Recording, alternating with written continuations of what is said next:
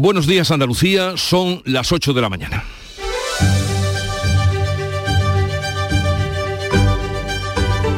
En Canal Sur Radio, La mañana de Andalucía con Jesús Vigorra.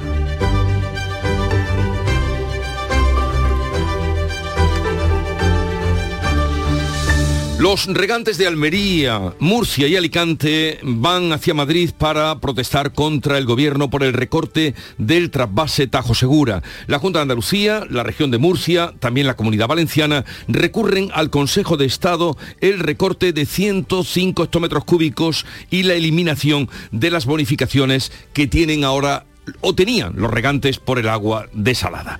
Las fuerzas y cuerpos de seguridad del Estado denuncian que no tienen medios para atender a las víctimas de violencia de género. Interior continúa hoy analizando la situación con mandos de la policía, también de la Guardia Civil, mientras la Fiscalía rechaza informar a las mujeres de los antecedentes de sus parejas como pretendía llevar adelante el Ministerio del Interior.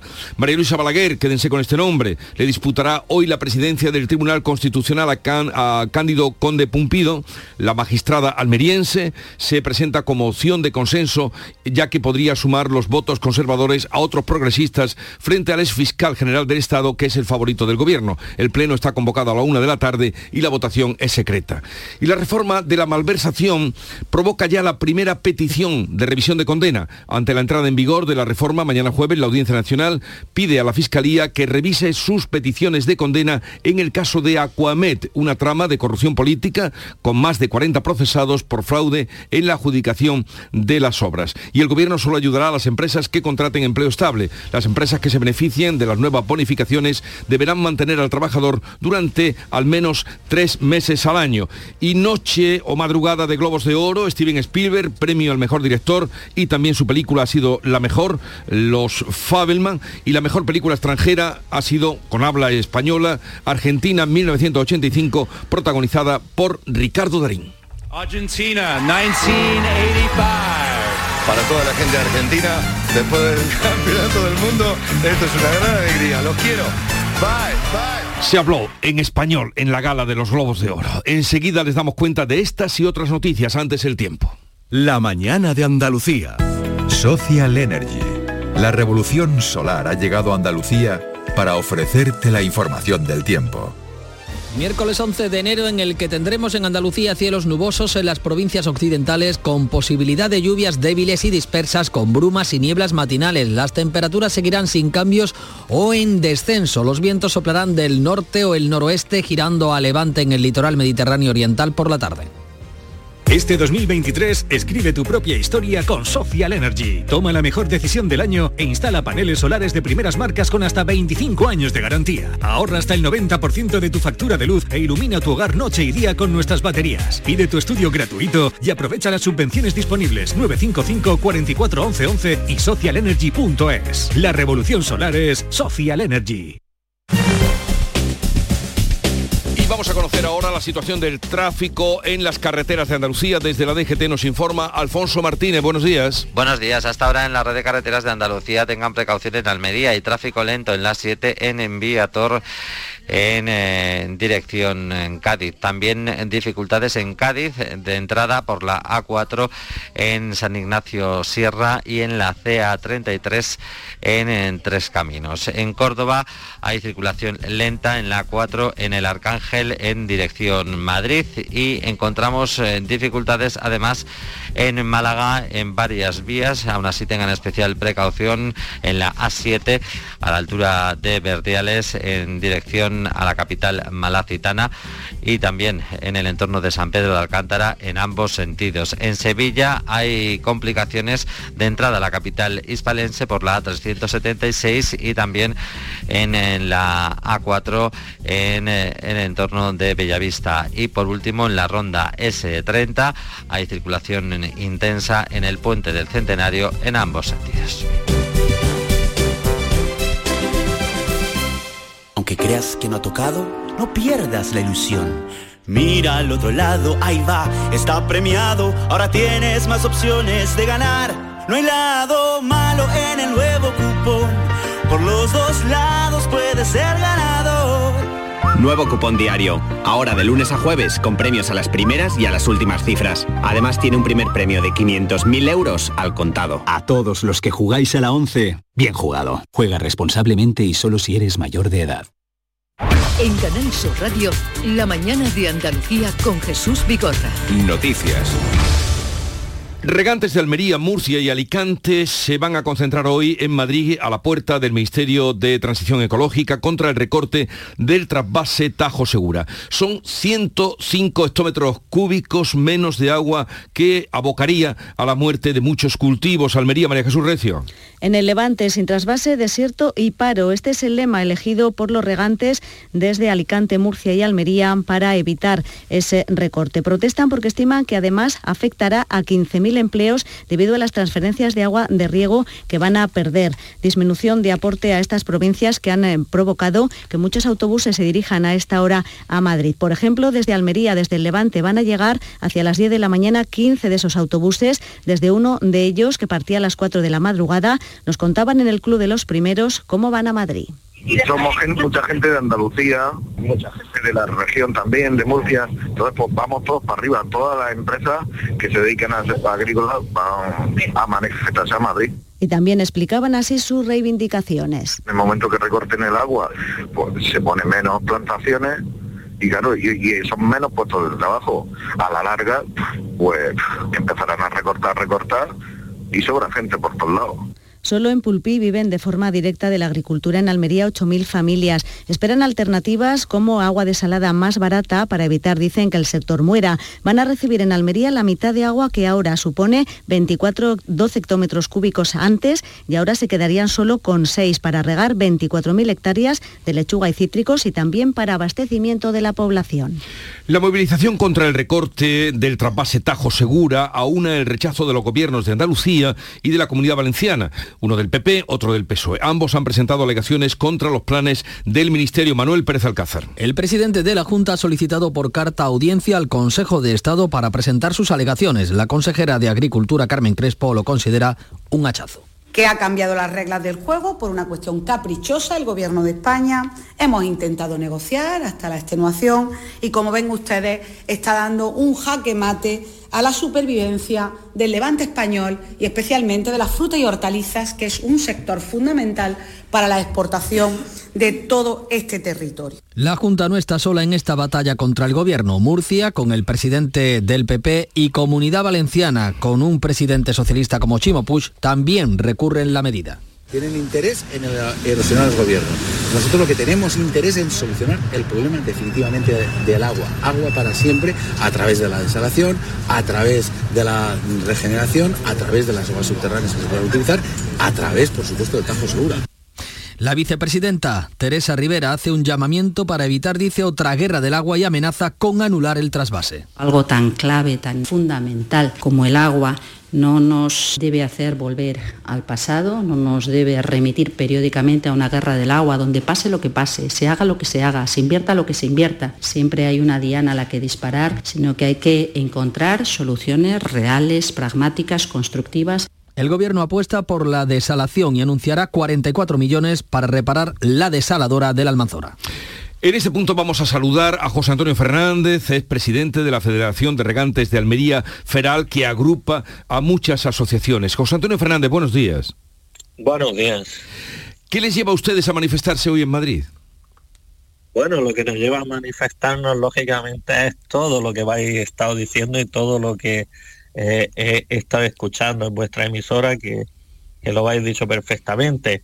No obstante, pues lo que nos lleva a eso es que eh, escuchar las últimas declaraciones que ha hecho la ministra y yo creo que la que ha abierto la guerra del agua ha sido ella, puesto que nosotros lo que pedimos y lo que queremos es que se mantenga el estatus que hemos tenido hasta ahora, que ya se estableció en su día 6 hectómetros cúbicos 6 hectómetros, 6 eh, metros cúbicos por segundo de caudal ecológico y se dobló la cantidad de agua que tenían que tener las presas de Entre Peña y Buendía para trasvasar agua.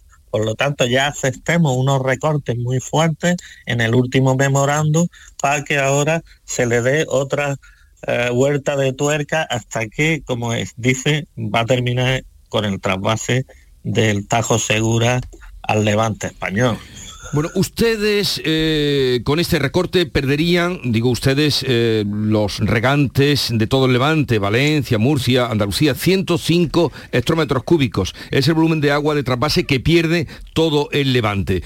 Eh, ¿Cómo quedaría perjudicada su actividad, la agricultura, con ese recorte?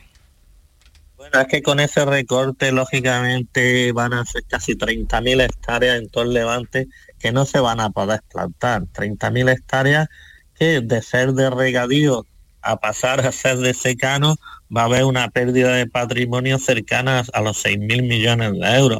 Pero no obstante, lo peor es el daño ecológico, puesto que cerca de 30.000 hectáreas de verde produce CO2, produce eh, a, la, a, la, atmósfera eh, un beneficio, ¿no? Y luego lo social, ¿no? una pérdida de puestos de trabajo que ya han estipulado que serían 15.000 puestos de trabajo directos más los indirectos, que serían aún más, puesto que cuando se trabaja en el campo, luego a partir de ahí hay un manipulado, hay una distribución, también hay unos técnicos, hay un servicio adicional y, y todo lo que hay detrás de eso, por lo tanto, va a ser pérdidas muy importantes para el campo en el Levante, desde luego, eso está estipulado ya. Protestan ustedes también por el precio al que están pagando el agua desalada. ¿A cómo la están pagando al día de hoy?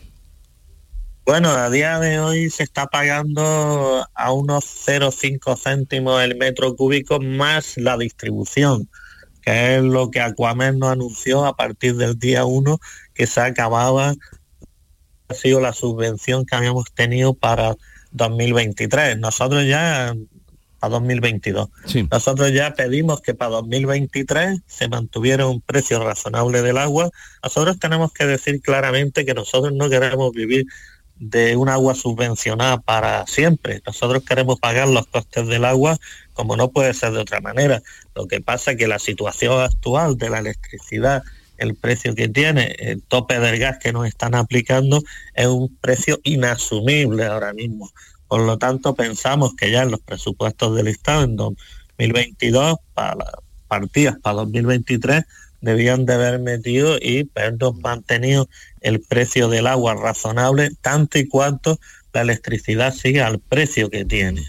Bueno, pues veremos qué pasa hoy. José Antonio Fernández, presidente de la Federación de Regantes de Almería, Feral, gracias por estar con nosotros. Suerte en sus reivindicaciones y ya veremos en qué queda todo esto. Esperemos que eh, esa guerra del agua que hablaba, de la que anunciaba la ministra, no llegue a producirse. Un saludo y buenos días. Buenos días. Hasta luego. La Fiscalía rechaza la propuesta del Interior, cambiamos de tema, de informar a las mujeres que convivan con hombres con antecedentes por violencia de género. Por otra parte, el Sindicato Unificado de Policía denuncia falta de efectivos para proteger a las víctimas. Ana Giraldez. La fiscal de violencia sobre la mujer advierte que no se podrá informar de forma automática y generalizada a las mujeres sobre los antecedentes de violencia de género de sus parejas. Sin embargo, el Ministerio de Justicia está limando las contradicciones legales para darle el visto bueno. El Sindicato Unificado de Policía denuncia la falta de medios. La media está en un policía para proteger a 60 mujeres maltratadas. Carlos Morales, portavoz del sindicato asegura que hay provincias como en Ávila o en Sevilla, cada agente se encarga de 150 o de 95 víctimas. Lo ideal es que haya un policía por cada 40 víctimas de maltrato de género. Lo que no es normal es que haya comisarías que, puedan alcanzar un policía por cada 150 eh, víctimas de maltrato de género.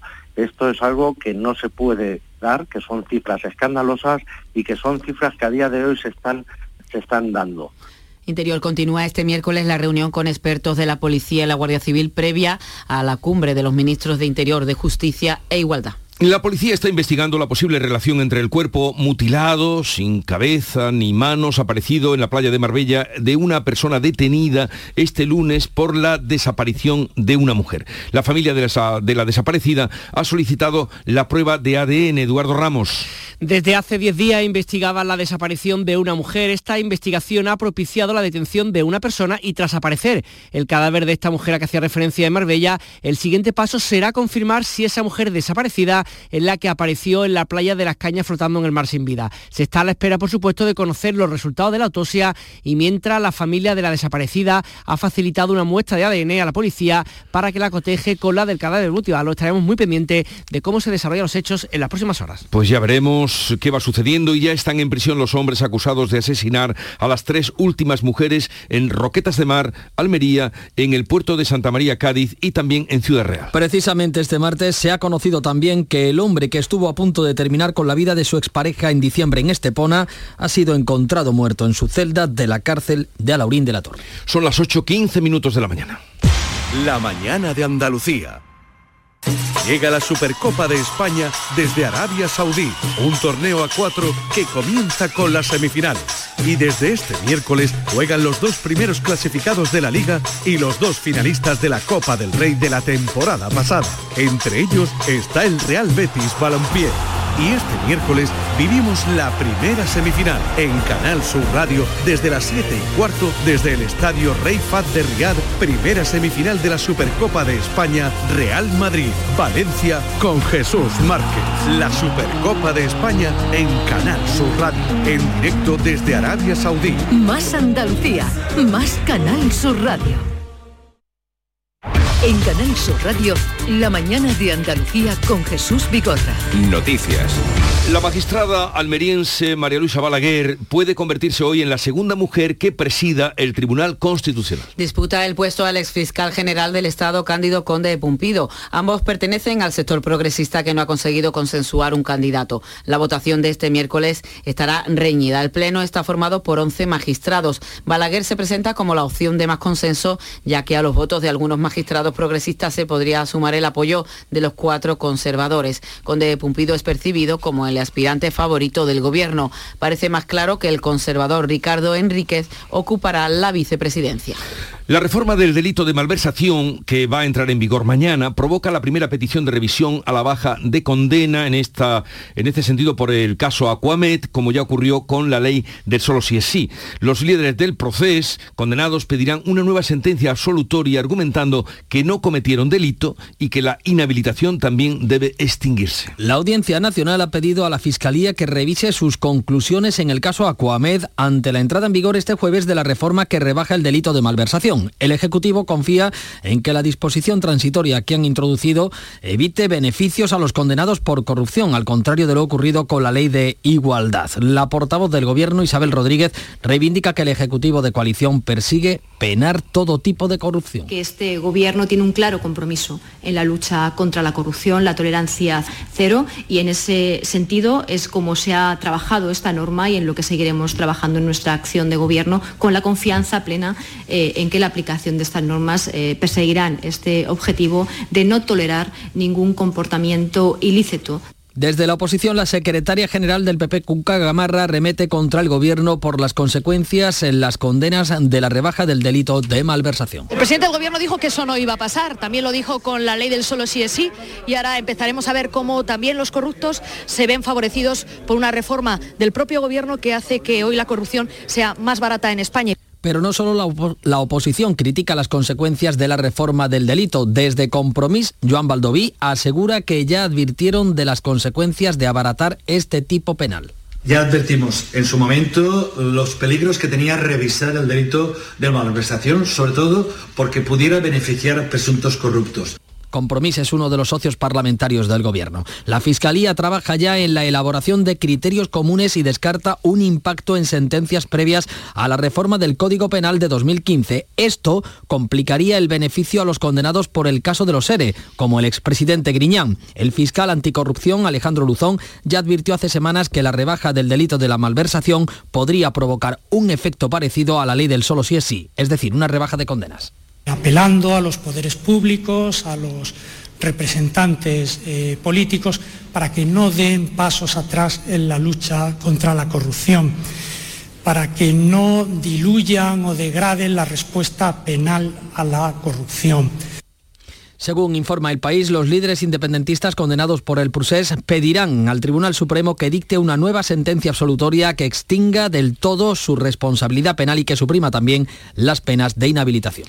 Más de mil profesores y catedráticos universitarios de toda España dirigen una carta a las Cortes en contra de la futura ley de universidades que permitirá a los claustros posicionarse políticamente. La carta dirigida a senadores y diputados pide la eliminación del polémico artículo de la ley de universidades que permitirá a la institución universitaria posicionarse políticamente, como hicieron en Cataluña tras la sentencia del referéndum ilegal del 1 de octubre. A este rechazo contra la norma del gobierno de PSOE y Unidas Podemos se ha sumado también presidente castellano manchego, el socialista Emiliano García Paje, que este martes ha dicho que la ley se sale por completo del marco constitucional. Paje se muestra dispuesto a llevarla a la conferencia de presidentes autonómicos e insta al gobierno de Sánchez a pararla. Yo creo que hay un rechazo unánime de todos los rectores, de, de todas las universidades.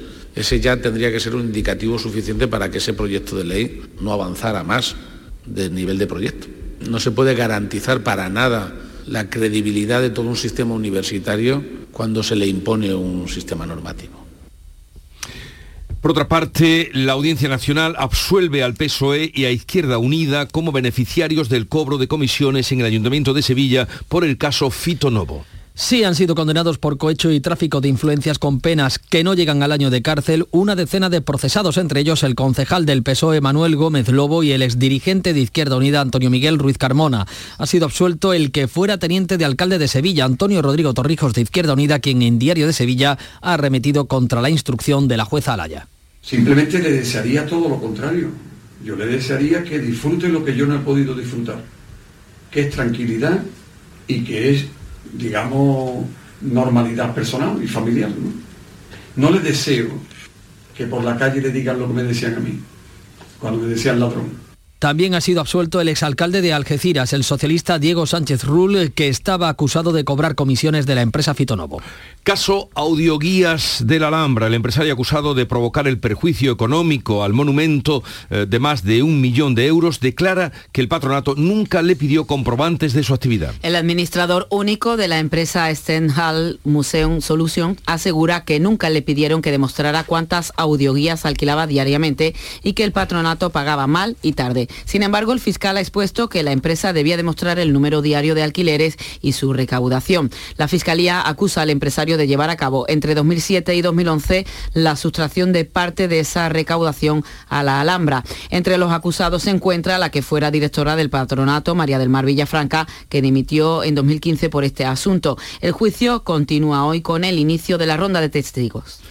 Caso de los SERE. El ex viceconsejero de Empleo Agustín Barberá ha sido citado para un examen médico forense después de que la audiencia de Sevilla suspendiera su ingreso en prisión por un cáncer, la misma circunstancia a la que espera acogerse Griñán. Barberá y Griñán son los dos únicos altos cargos con penas privativas de libertad que no han ingresado en prisión por motivos de enfermedad. Barberá se va a someter al examen médico en febrero. La Fiscalía y el Partido Popular, que ejerce la acusación particular, ya tienen el informe de la forense sobre el cáncer que padece Griñán. La médico del Instituto de Medicina Legal desaconseja su ingreso en la cárcel. Todo apunta que tanto la Fiscalía como el PP indicarán que Griñán no entre en prisión hasta que reciba tratamiento oncológico y se valore de nuevo su estado de salud. El gobierno solo va a ayudar a las empresas que contraten empleo estable. Las empresas que se beneficien de las nuevas bonificaciones deberán mantener al trabajador durante al menos tres años. La norma tendrá que ser negociada en el Congreso. El Ministerio de Trabajo descarta dar ayudas públicas a la contratación temporal como plantea Bruselas.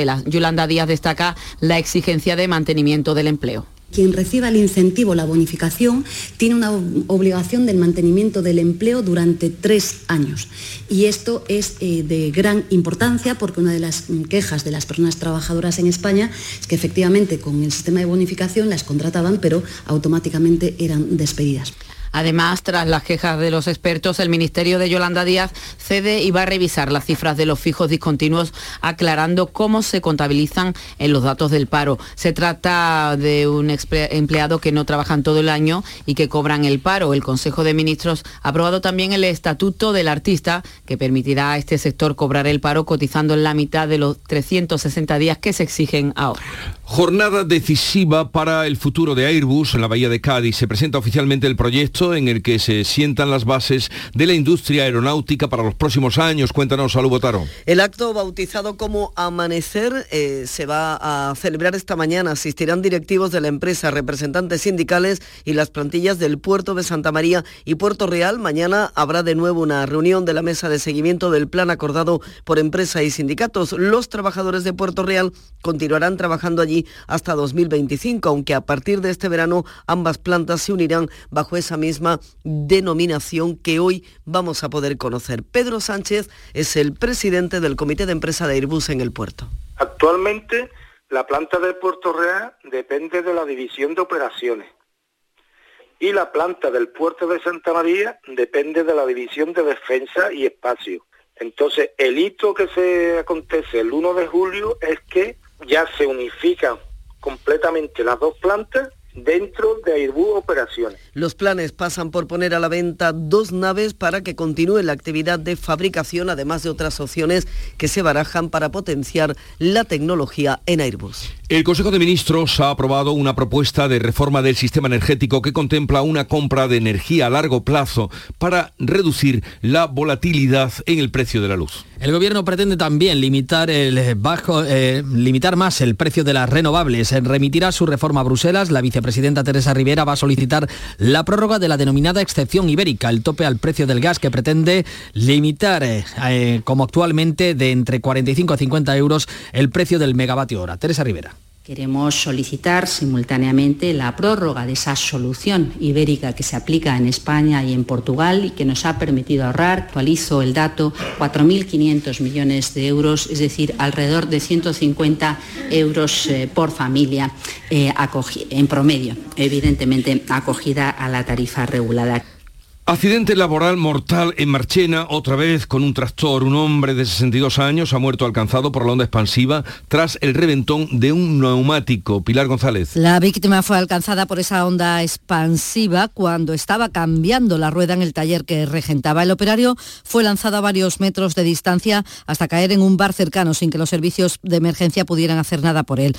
El reventón causaba además un gran estruendo que se pudo oír en buena parte del municipio. Comisiones Obreras, en palabras de la responsable de Salud Laboral, Carmen Tirado, insiste en la necesidad de reforzar la seguridad cuando se trata de autónomos y pequeñas empresas. Las personas autónomas sufren en muchas ocasiones una gran desprotección en cuestión de prevención de riesgos laborales porque el modelo actual apela a la responsabilidad de cada trabajador y trabajadora, lo cual es totalmente insuficiente al no dotarlo de medios. Desde el sindicato pedimos a las administraciones más recursos y políticas activas de prevención para evitar que se produzcan estas tragedias en pymes y en personas trabajadoras. La Guardia Civil investiga las circunstancias de este accidente que se produce en Marchena poco después de que haya acabado el luto oficial en este pueblo por el atropello de un tractor de la cabalgata de Reyes en el que murió una mujer.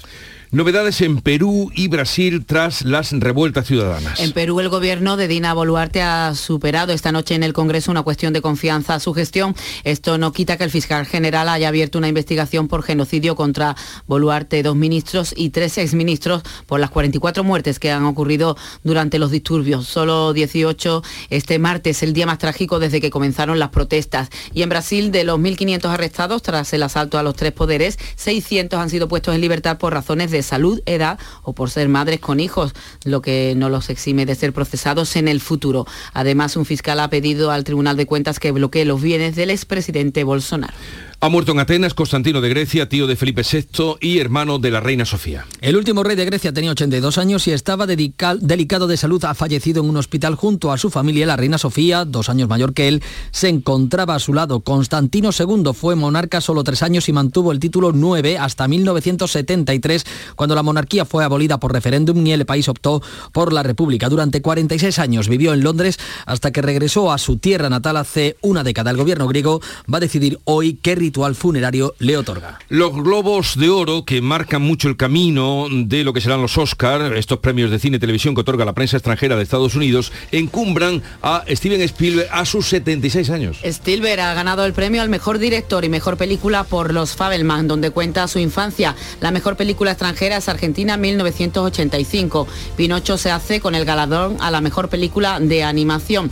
Austin Butler es el mejor actor por Elvis y Kate Blanchett la mejor actriz por Tar. La gala ha vuelto a retransmitirse en televisión después de que el año pasado se celebrara a puerta cerrada. Tras las acusaciones de racismo, el presentador este año ha sido un cómico negro y el presidente de Ucrania, Zelensky, ha hecho una aparición grabada para defender que las futuras generaciones solo conozcan la guerra a través de las películas.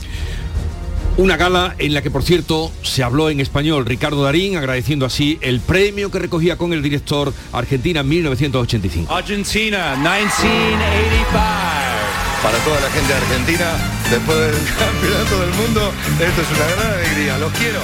Bye, bye. Ricardo Darín, 8.30 minutos de la mañana, tiempo ahora para la información local. En la mañana de Andalucía de Canal Sur Radio. Las noticias de Sevilla. Con Pilar González. Hola, buenos días. El reventón de una rueda de tractor ha acabado con la vida de un operario en Marchena cuando la estaba cambiando y en el Hospital Virgen del Rocío un reconocido médico ha sido agredido en urgencia. Se lo vamos a contar enseguida. Antes el tráfico. Hay retenciones en la entrada a Sevilla por la autovía de Huelva de un kilómetro y uno en el centenario sentido Cádiz. En el interior de la ciudad el tráfico es intenso en los principales accesos, entre ellos el Alamillo, la Ronda Urbana Norte, Kansas City y Avenida de Andalucía.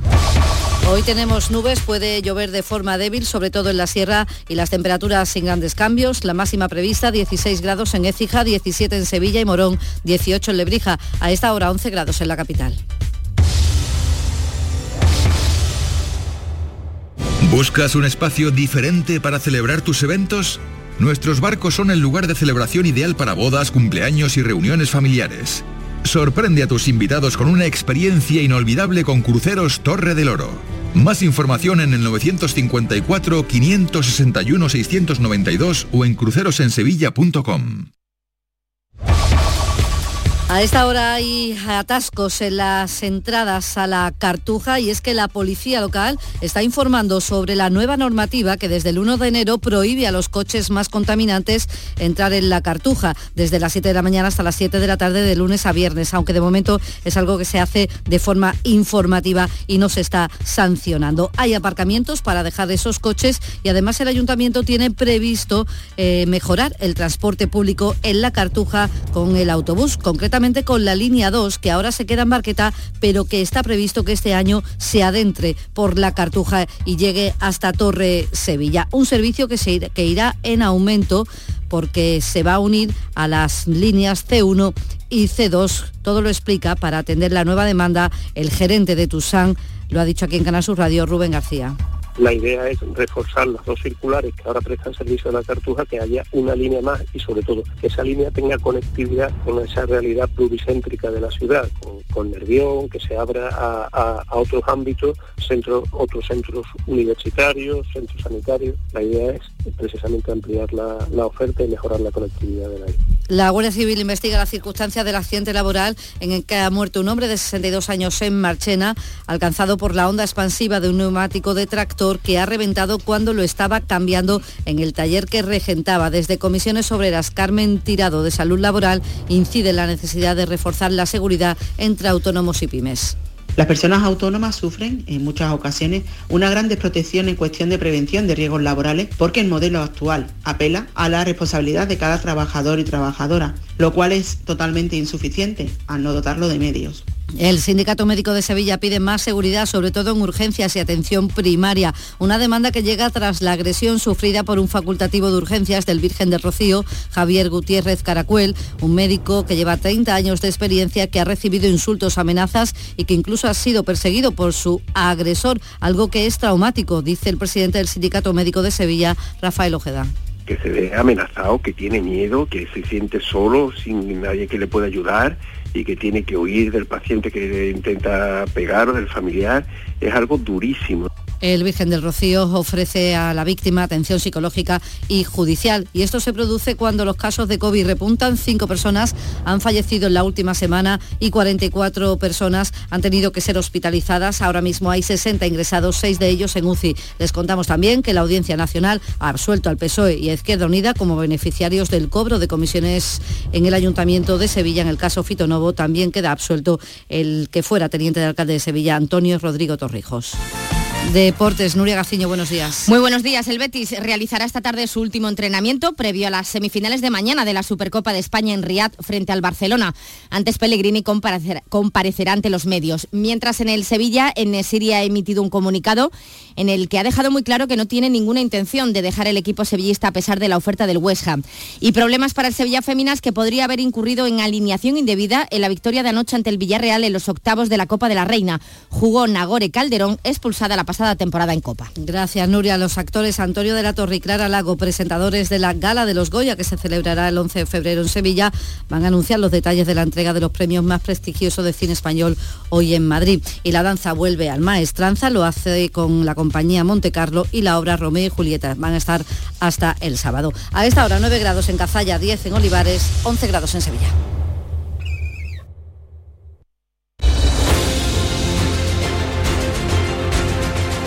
8.35 minutos de la mañana sintonizan Canal Sur Radio y en un momento abriremos tertulia de actualidad, hoy con Ana Cabanillas, Antonio Suárez Candilejo y Alberto García Reyes.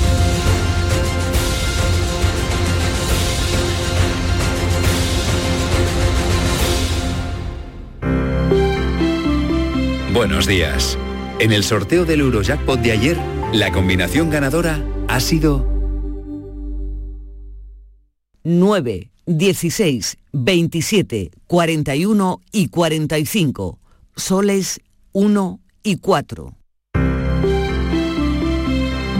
Recuerda, ahora con el Eurojackpot de la 11, todos los martes y viernes hay botes millonarios. Disfruta del día. Y ya sabes, a todos los que jugáis a la 11, bien jugado. Este 2023 escribe tu propia historia con Social Energy. Toma la mejor decisión del año e instala paneles solares de primeras marcas con hasta 25 años de garantía. Ahorra hasta el 90% de tu factura de luz e ilumina tu hogar noche y día con nuestras baterías. Pide tu estudio gratuito y aprovecha las subvenciones disponibles 955 44 11 11 y socialenergy.es. La revolución solar es Social Energy. Sencilla, rápida, fácil de manejar. Así es la nueva app de Canal Sur Radio. Con todos los programas programas y audios destacados, los podcasts, emisiones en directo. Para que sigas conectado a nuestra programación y a los espacios que más te gustan y sigue. Cuando quieras, donde quieras. Descárgate ya nuestra Todo Canal Sur Radio, Radio Andalucía Información, Canal Fiesta, flamencoradio.com y Canal Sur Radio Música para ti. Cuando quieras, donde quieras. Más Andalucía, más Canal Sur Radio.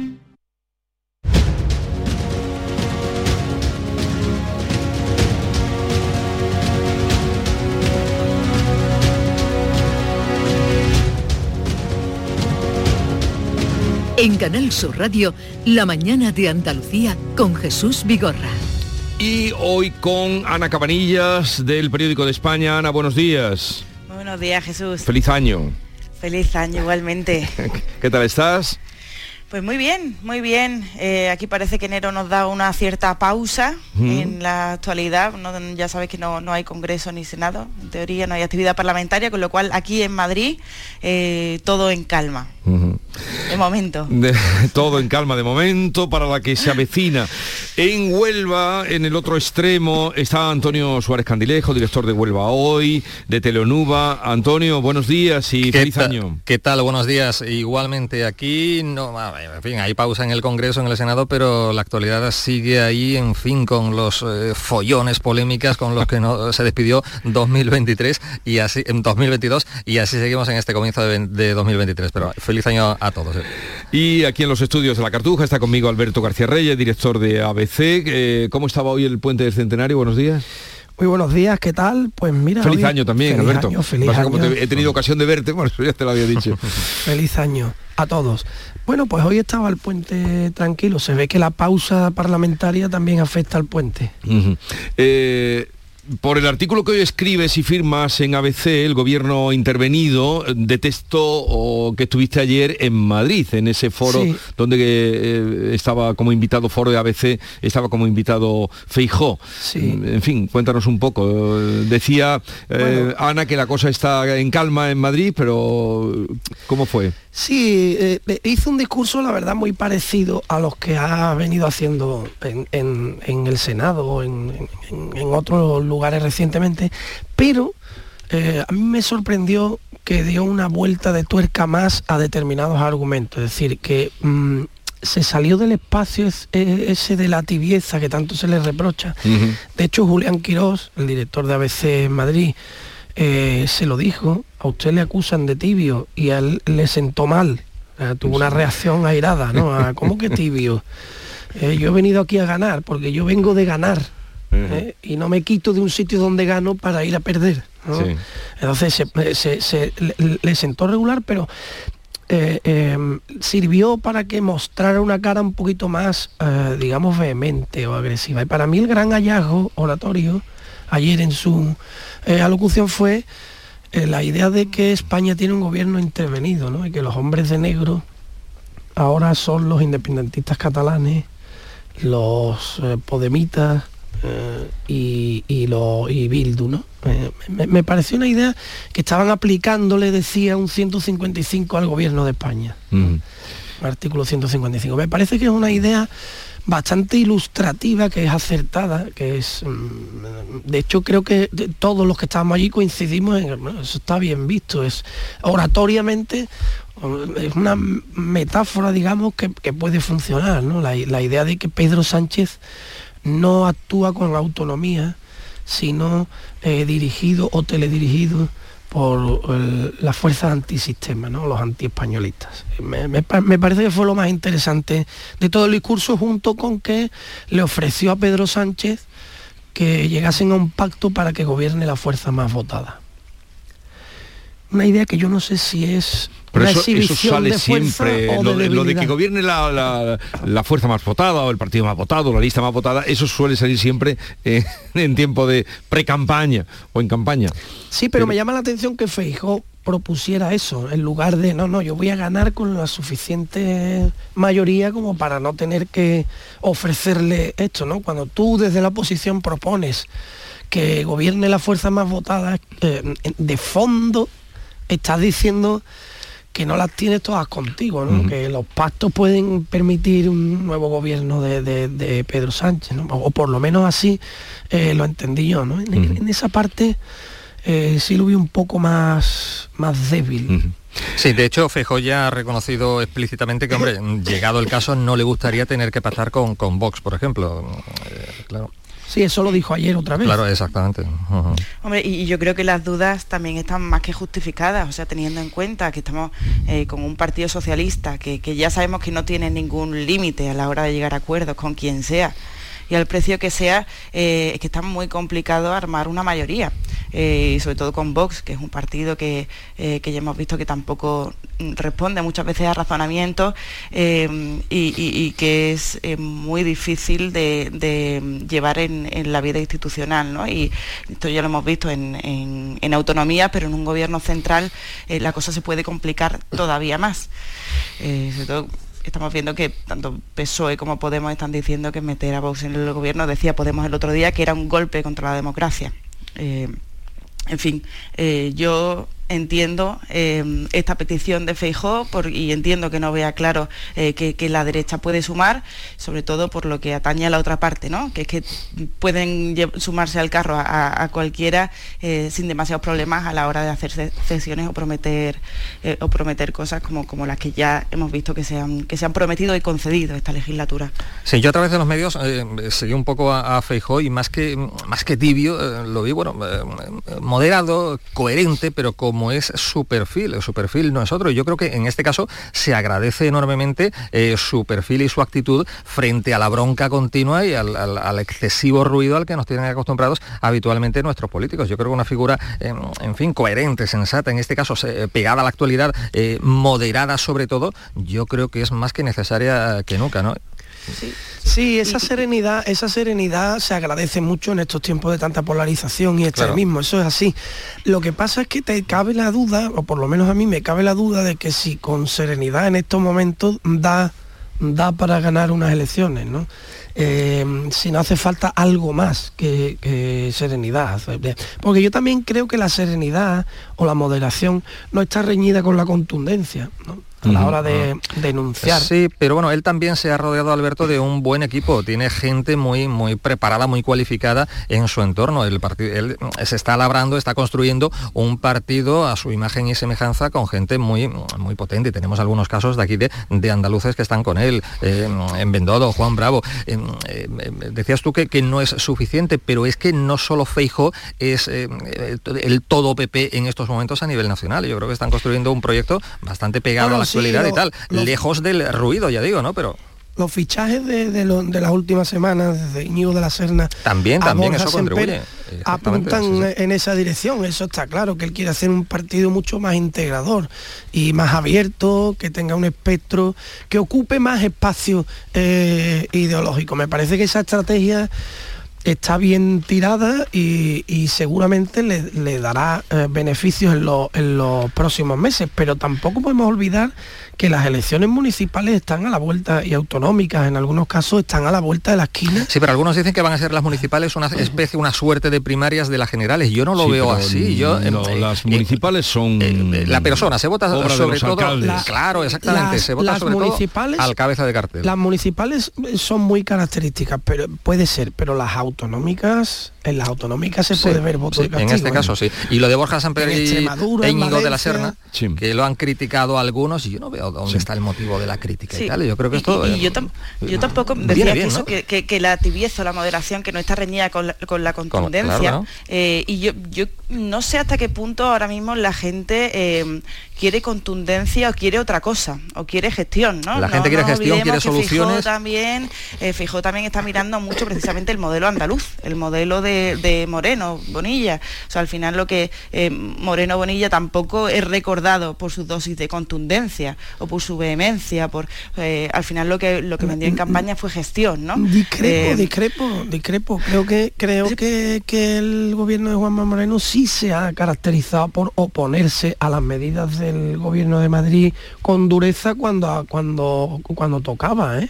Pues yo no creo, sí, pero no ha habido excesivo ruido. Sí. Yo creo que al revés, yo creo que han intentado nunca pisar demasiados callos porque pero al final fíjate, lo, que, Ana, lo, que, ejemplo, lo, que, querían va, era llegar a esa mayoría, ¿no? a que un... los votantes del PSOE, eh, o sea, a no generar rechazo eh, pero en, vamos el, a un ejemplo del PSOE. concreto, cuando, y, y cuando que las decisiones de, de... Y eso es lo que Feijó ahora, lo, eh, no, en no. Mi opinión, busca, porque sabe que hay muchos eh, muchos socialistas desencantados. Me refiero a que cuando las decisiones del gobierno central han afectado a todos los andaluces, voten al partido que voten, la reacción de la Junta de Andalucía ha sido contundente. Por ejemplo, la supresión del impuesto del patrimonio lo contrarresta el gobierno central con eh, la creación del impuesto de las grandes fortunas y Andalucía lo lleva al constitucional. Lo recurre, sí, sí. Es decir, no, una cosa es que yo hable con moderación, nunca pase el límite, no insulte, mm. y otra cosa es que esté quietecito, ¿no? Pero a eso bueno, me refiero. Tampoco, sí, o sea, yo, claro, yo sí, pienso... Sí, pero, un pero momentito, que está Ana no, la palabra. No, no, no, es incompatible, o sea, fijó eh, en moderar la forma, y yo creo que, como decía, los fichajes que ha hecho también van en este sentido, un poco de conciliar y de abrir ese espectro, eh, pero tampoco se está quietecito, creo yo, o sea, fue el que llevó en la reforma judicial al Tribunal Constitucional. Es el primer gran paso recurso, que ha dado en ese sentido. Eh, permitió es. paralizar esa votación y ese trámite en consecuencia. Eh, en fin, no sé, yo creo que, eh, que, sí que es verdad que nos está haciendo ruido y veremos el, el, desgaste, porque una campaña, y falta un año para la general, y un año se puede hacer muy largo, pero a mí a priori eh, me, parece, me parece que está bien ese intento de, de, abrir y de no, de no sembrar más división de la que ya hay. ¿no? Otra cosa es que es verdad que el populismo al final es, un, es una enfermedad que entró en, en política en, en, en 2015 en España y que lo ha contaminado todo y que estamos con un partido socialista que, que, que, que, se ha abonado también a ese populismo y ha llegado también Vox por el otro sí. extremo, Podemos ni qué decir tiene, eh, y en fin, y que es muy difícil resistirse a, a ver, Ana, tú, no que, titular, tú que estás en Madrid, fácil. ¿cuánto va a tardar eh, Arrimadas eh, y Begoña Villacís, como apuntan hoy algunos medios, en estar en el PP? Pues yo no, no, lo veo tan claro, dependerá mucho del resultado de, las primarias de este fin de semana. Eh, al final, eh, yo creo que la opción de Arrimadas me da la sensación de que es la que tiene más visos de, eh, ganar y en ese caso yo veo complicado que, eh, que vaya a haber un, desembarco como tal, porque van a intentar eh, agarrarse al, último tablón de ese barco ¿no? con uñas y dientes. Otra cosa será después de las elecciones municipales y autonómicas en qué situación queda, que va a ser muy comprometida porque no tienen, no hay perspectiva de que obtenga ninguna representación y veremos pues eso después de la, entre mayo que sean que sean esas elecciones y las generales, pues a ver, ahí esos meses, si tiene que darse un salto, va a ser, va a ser ahí. Eh, otro asunto, eh, el Ministerio del Interior mm, ha convocado una reunión de urgencia a raíz de lo que pasó el domingo, en 24 horas, pues eh, tres mujeres asesinadas, podrían ser cuatro con la investigación que se está llevando a cabo con el cadáver mutilado que apareció en la playa de Marbella. saltaron todas las alarmas, el ministro del Interior convocó a una reunión que hoy tiene su segunda jornada y planteaba el ministerio, el ministro, eh, un sistema para avisar a las mujeres que vivieran o convivieran con eh, personas que hubieran sido, tuvieran antecedentes de violencia de género. Parece que la Fiscalía le ha dicho que por ahí no. Es que esto eh, tiene un debate jurídico difícil de resolver, ¿no? Entiendo que la medida es con la mejor voluntad del mundo. Pero claro, si creemos en el sistema de rehabilitación, de reinserción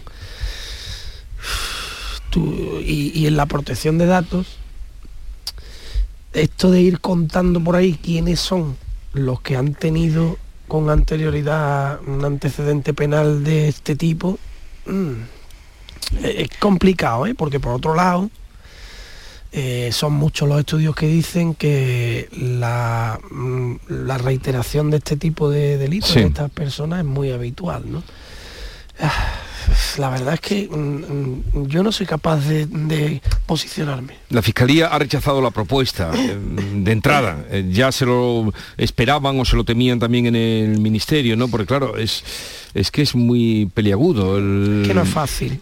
Sí, no es fácil, pero, pero yo, creo que, o sea, eh, estamos ante los hechos objetivos, ¿no? De que las personas que, son maltratadores y además son condenados, que es que no estamos hablando de denuncias que, muchas veces son archivadas o no llegan a nada porque no se puede probar ese maltrato, sino que son condenados, que ha habido pruebas eh, de, eso, eh, que vuelven a actuar. Entonces, yo creo que como idea puede no estar mal, Em, porque al final eh, lo que estás es dando aviso a una persona que puede estar en riesgo objetivo eh, lo que pasa es que me parece una torpeza eh, la manera en que se expresó por parte del Ministerio del Interior y además yo es una torpeza que achaco directamente a las presiones de Irene Montero en igualdad, eh, porque Irene Montero siempre, bueno, pues su, campaña, Irene Montero cuando estaba fuera del gobierno, cada asesinato que había machista era culpa de, de, las instituciones y del gobierno que había en ese momento y ahora ella es la ministra de Igualdad y dice que la culpa es de la policía que no tienen suficiente formación. Entonces estaba presionando mucho Interior. Interior lanzó el lunes una propuesta, yo creo que también presionado por, por los acontecimientos. Por el propio gobierno, por su propio gobierno, eh, lo, que, lo que soltó directamente esta propuesta de avisar. Entonces yo creo que aquí habría que añadir muchos matices. Ayer ya, después de que la Fiscalía se opusiese a esto, ya lanzó un comunicado en el que decía que bueno, que no era exactamente así, sino que tenían eh, que ver la colisión de derechos fundamentales. A mí no me parece descabellado, por ejemplo, un sistema en el que si hay algún indicio de que puede haber malos tratos hacia una pareja o sea, hacia una, hacia una mujer que está con una pareja que ha tenido antecedentes, que a lo mejor, pues no sé si con, una orden judicial o con algo así pueda darse alguna comunicación, pero evidentemente tiene que tener unas cautelas porque, porque estos datos son muy sensibles para, para hacerse públicos de una manera tan... Eh, pues eso, tan, mm. tan automática. es un asunto muy, muy peliagudo, evidentemente. Yo lo que tengo claro, clarísimo, es que hay que hacer mucho más y, mejor contra la, la, violencia machista. Decía hace tan solo unos días Carmen Calvo, la presidenta de la Comisión de, de, Igualdad, que bueno, pues reconocía el fracaso de las políticas de igualdad que se están llevando a cabo. Pero claro, en este asunto, en este follón, no ayuda absolutamente nada la, la postura de la señora delegada del Gobierno contra la violencia de género, Victoria Rosell, eh, que se centra, para ella él parece que el principal problema es eh, acusar a los medios de comunicación de alarmismo, eh, habla de, bueno, pues un descenso en las víctimas. Y decir esto me parece trasnocheado completamente. Después de un diciembre negro, absolutamente negro que hemos tenido con cuatro mujeres asesinadas en solo 24 horas me parece muy grave la actitud de la señora Rosell, eh, que con este comportamiento pienso que lo que hace es un flaco favor absolutamente a la lucha contra la violencia machista. Y esto no es más que un ejemplo del, del guirigay que hay montado en el gobierno. Carmen Calvo por un lado dice una cosa y la señora Victoria Rosell dice la contraria. Esto evidentemente no ayuda en absoluto a la lucha contra la violencia machista. Yo insisto, pienso que hay que hacer mucho más y mejor. No podemos seguir así. Diga lo que diga esta señora, que además decía algo muy, muy concreto, eh, acusaba a los medios de estar sembrando lo que ella entiende como terror sexual me parece eh, indignante y además bueno, proponía iniciativas, decía ella, iniciativas para el adecuado tratamiento de las noticias en los medios de comunicación. O sea, eh, echarle la culpa una vez más a la prensa. claro, claro, es que no. A ver, eh, a ver, estoy totalmente de acuerdo con, contigo, Antonio, en que hay que hacer mucho más y que las políticas para erradicar la violencia machista eh, no son suficientes o no están, no están sirviendo para paliar eh, una lacra evidente. Em, pero también creo que las manifestaciones que se hacen desde el ala del Ministerio de Igualdad ayudan aún menos. Primero porque criminalizan al hombre solo por el hecho de serlo, cosa que, yo jamás compartiré, porque yo soy un hombre y tú eres otro hombre, y estamos aquí los dos, Jesús Vigorra es otro hombre, y creo que ninguno de nosotros tres mm, mm, va a mm, matizar, hacer el más mínimo matiz acerca de la repulsa que tenemos hacia quienes hacen eso, absoluta, ¿eh? Yo creo que eso es una barbaridad el planteamiento que hace el Ministerio de, Igualdad y lo digo y lo digo hasta con dolor. ¿eh? oiga, yo no sé con qué hombres se han relacionado ustedes para tener esa opinión de los hombres, pero hombre, eso no es así, ¿no? Mm. Y claro que hay que existe esa lacra y claro que hay que tomar medidas, pero hay que tomar medidas, en mi opinión, muy severas en la educación. En el, en, cada vez que se plantea una ley educativa, el tema de la educación de género está ideologizado. No se lleva a la verdad, al verdadero problema, a la, situación del día a día qué tipo de gente, de qué sectores sociales eh, mm, se da, en qué, en qué sectores sociales se da mayoritariamente eso, que eso está ahí. Y, y, nos da a veces miedo decirlo, pues donde menos educación hay, más violencia machista. Bueno, la violencia machista... Eh, hay violencia machista en, todos los sectores. pero donde más, eso por supuesto, ¿no? no, no estoy diciendo que no, ¿vale? Pero donde más hay, y eso quiere decirlo, es donde, donde falta la educación. Y en los pueblos pequeños y los sitios donde hay menos recursos también a los que recurrir. Yo estoy de acuerdo contigo, eh, Alberto, en que la postura de, igualdad aquí no contribuye nada. Incluso eh, a mí me, no, no, voy a decir que haya contribuido a, este aumento de casos, pero eh, sí creo Em, que esta política eh, tan eh, sectaria, que tienen esta concepción sectaria de tanto del feminismo como de, eh, las políticas de igualdad, o sea, que se distrae con asuntos que son menores. Hablaba antes de, programas, o sea, de, como de formación para los periodistas para tratar las noticias, o hemos visto las sanciones de, piropos en la calle, cosas que pueden ser, están en un segundo plano, que se pueden abordar, pero que no son lo más importante, distraen muchas veces estas eh, estos llamamientos distraen de lo verdaderamente importante, ¿no? que deberían ser tres ideas, ir a muerte con tres ideas, por decirlo. O sea, si, una pareja te insulta, se, rompe una barrera. Eh, si una pareja te levanta, se rompe una barrera. Si tú ves indicios de que un familiar eh, o una persona cercana puede, o sea, ¿qué medios? Y yo creo que son cuatro ideas muy claras, pero estamos con, una serie de políticas promovidas por el Ministerio de Igualdad que lo que hacen es confundir un poco la parte con el todo, ¿no? O sea, lo que hacen es llegar a un extremo del detalle, de la intervención en la vida de las personas, que yo creo que un sector de la sociedad puede atribuir toda esa política contra la violencia de género como una cosa pues de parte, ¿no? Una, cosa de la izquierda. Entonces, eh, yo creo que es un error, porque al final lo que hay que acercar eh, eh, eh, es, este problema a todo el mundo, independientemente de, de, la ideología, ¿no? y concienciar de que más allá de lo que piense uno, que, que, esto tiene que, tratarse con unidad y con formación. Pero yo creo que, ese rechazo, ese rechazo a las medidas y, y esa distracción que, promueve igualdad, eh, yo creo que es un error y, que desvía la atención del verdadero problema que tenemos. O sea, es una clave, ¿no? El tratamiento... Sigue, habiendo asesinatos, asesinatos machistas. El tratamiento ideológico de este asunto. Mm. Eso es una clave y, y, ciertamente, con lo que decía, con respecto a lo que decía Antonio, ciertamente eh, en los tres últimos años ha habido menos, pero es que eso no se puede pero eso, no se aunque hubiese una sola víctima argumentar no se puede eso no no. claro que es mucho este, este realmente ha habido porque en el año 2020 hubo 49 48 en el 2021 49 en el 2022 eso es una barbaridad. Después de todo lo que eh, se viene trabajando en ese sentido no que es también mucho el dinero que se destinan y proyectos y el fracaso. me, parece cada vez que muere o matan a una mm, mujer eh, por alguien que en algún momento le dijo te quiero, eh, pues eso es un desastre y un fracaso, ¿no? de todos. Bueno, llegamos, estamos en tertulia con Ana Cabanillas, Alberto García Reyes, Antonio Suárez Candilejo. Luego vamos a hablar un poquito de economía, pero estamos llegando a las 9 de la mañana.